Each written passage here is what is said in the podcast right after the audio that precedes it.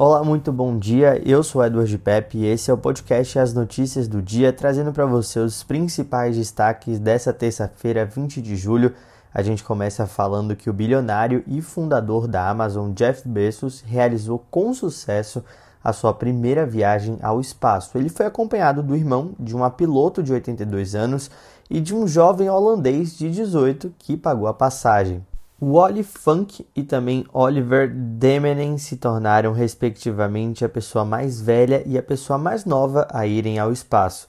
Jeff Bezos é atualmente o homem mais rico do mundo e viajou na nave New Shepard, que é da sua própria empresa, a Blue Origin. O foguete atingiu uma distância de 107 quilômetros acima da superfície da Terra e chegou à camada da atmosfera chamada termosfera o sucesso dessa missão abre caminhos para o turismo espacial. O objetivo da empresa de Bezos é iniciar voos comerciais em breve. Na semana passada, outro bilionário chamado Richard Branson, fundador da Virgin, também conseguiu viajar ao espaço. Na ocasião, ele foi o primeiro bilionário a conseguir esse feito. Mudando de assunto, mas ainda falando de tecnologia, o celular do presidente francês Emmanuel Macron e de outros políticos de alto escalão pelo mundo estão na lista de possíveis alvos do Pegasus, que é um software de espionagem israelense que foi desenvolvido pelo NSO Group e é tão invasivo que pode até ligar a câmera e também o microfone do telefone, além de acessar vários dados. Toda essa polêmica surgiu no domingo passado, quando foi divulgada uma lista com 50 mil números que podem ter sido invadidos pelo Pegasus, cerca de 15 mil deles só no México. Esse sistema de espionagem teria sido usado por governos autoritários para monitorar uma série de líderes estrangeiros, adversários políticos, jornalistas e também ativistas. Falando agora de esporte, apesar da cerimônia de abertura ser só na sexta-feira, os Jogos Olímpicos de Tóquio 2020 começaram nessa terça-feira, ou melhor, na manhã de quarta lá no Japão, com um jogo de softball. Nessa primeira partida, as japonesas venceram em casa as australianas por 8 a 1. Essa é a segunda vez que a capital japonesa recebe uma Olimpíada. A primeira vez foi lá atrás, em 1964, a gente lembra que o evento iria acontecer no ano passado, mas foi adiado por causa da pandemia. Apesar disso, as preocupações continuam. Pelo menos 80 pessoas ligadas aos jogos testaram positivo para a Covid.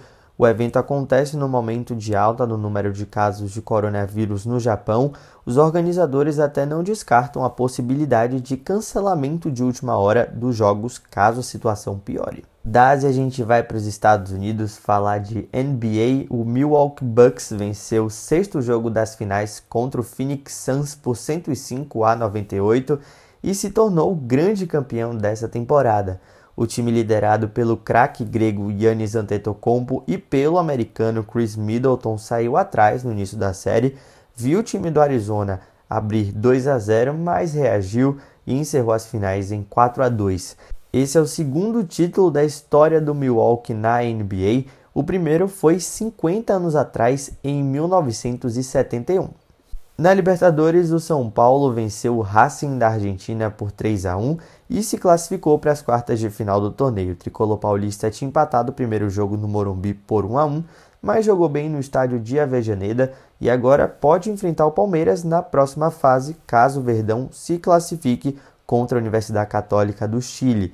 Outro time brasileiro que carimbou passaporte para as quartas de final foi o Atlético Mineiro. O Galo empatou de novo em 0 a 0 com o Boca Juniors, dessa vez no Mineirão, mas conseguiu superar o time argentino nos pênaltis. O herói do jogo foi o goleiro do Galo, o goleiro Everson, que defendeu duas cobranças.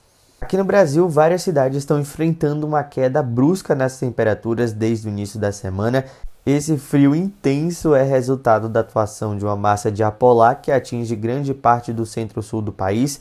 Essas baixas temperaturas devem continuar nos próximos dias, segundo a Climatempo. Nessa terça-feira, três capitais brasileiras tiveram recorde de frio em 2021. O Rio de Janeiro teve mínima de 8,4 graus. Já em Belo Horizonte, a mínima foi de 7,6. Aqui em São Paulo, a madrugada de segunda para terça também foi gelada, com mínima de 4,7 graus. Em Barueri, aqui na Grande São Paulo, a cidade teve a menor temperatura em 10 anos, lá fez 2 graus. Eu passo a bola agora para nosso colunista de política Vinícius Murad, que traz os principais destaques da política brasileira lá em Brasília. Vinha com você. Oi, Dudu. Mais uma vez, o presidente Bolsonaro ignorou a lista tríplice dos procuradores do Ministério Público e indicou o atual procurador-geral da República, Augusto Aras, para mais dois anos no cargo. O Senado ainda vai ter que aprovar o nome de Aras, mas não deve haver muita rejeição, já que ele era o favorito dos senadores para ocupar a vaga de ministro do Supremo Tribunal Federal, que deve ficar com André Mendonça.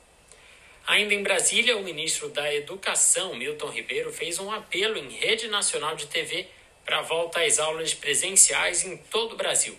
O ministro disse que o país não pode continuar com as escolas fechadas gerando consequências devastadoras para as crianças. Ele também afirmou que a vacinação de toda a comunidade escolar não pode ser uma condição para a reabertura. Esse foi mais um episódio do podcast As Notícias do Dia, trazendo para você os principais destaques dessa terça-feira, 20 de julho. Muito obrigado pela sua companhia. Até amanhã a gente volta com mais notícias para você e eu faço um convite. Fique ligado no Madruga News nas principais redes sociais para ficar sabendo de tudo o que acontece no Brasil e no mundo e eu volto amanhã.